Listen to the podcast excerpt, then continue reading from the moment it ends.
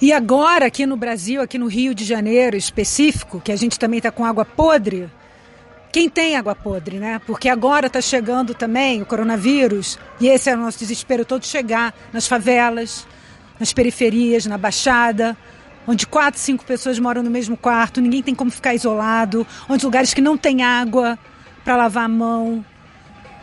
E aí onde tem várias madames que não liberam suas empregadas, mesmo elas estando com coronavírus, uma das primeiras mortes foi uma empregada que foi porque a mulher, a dona, tinha voltado com corona e não liberou a empregada.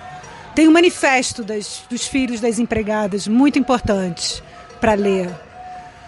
Mas é isso, é o Brasil sendo desmascarado e mostrando quem é, que a gente continua numa estrutura coronelista, escravocrata. E é bem, é bom que tudo venha à tona, para a gente poder se refazer, se reerguer, se entender, corrigir os erros e ir adiante, reconhecer pelo menos.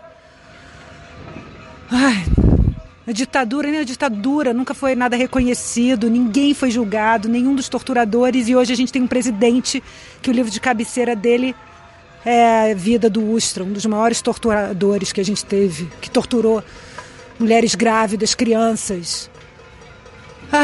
Mas é isso, é isso. As coisas estão mudando.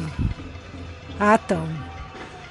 E seguimos fortes, batendo panela, e esse presidente vai cair.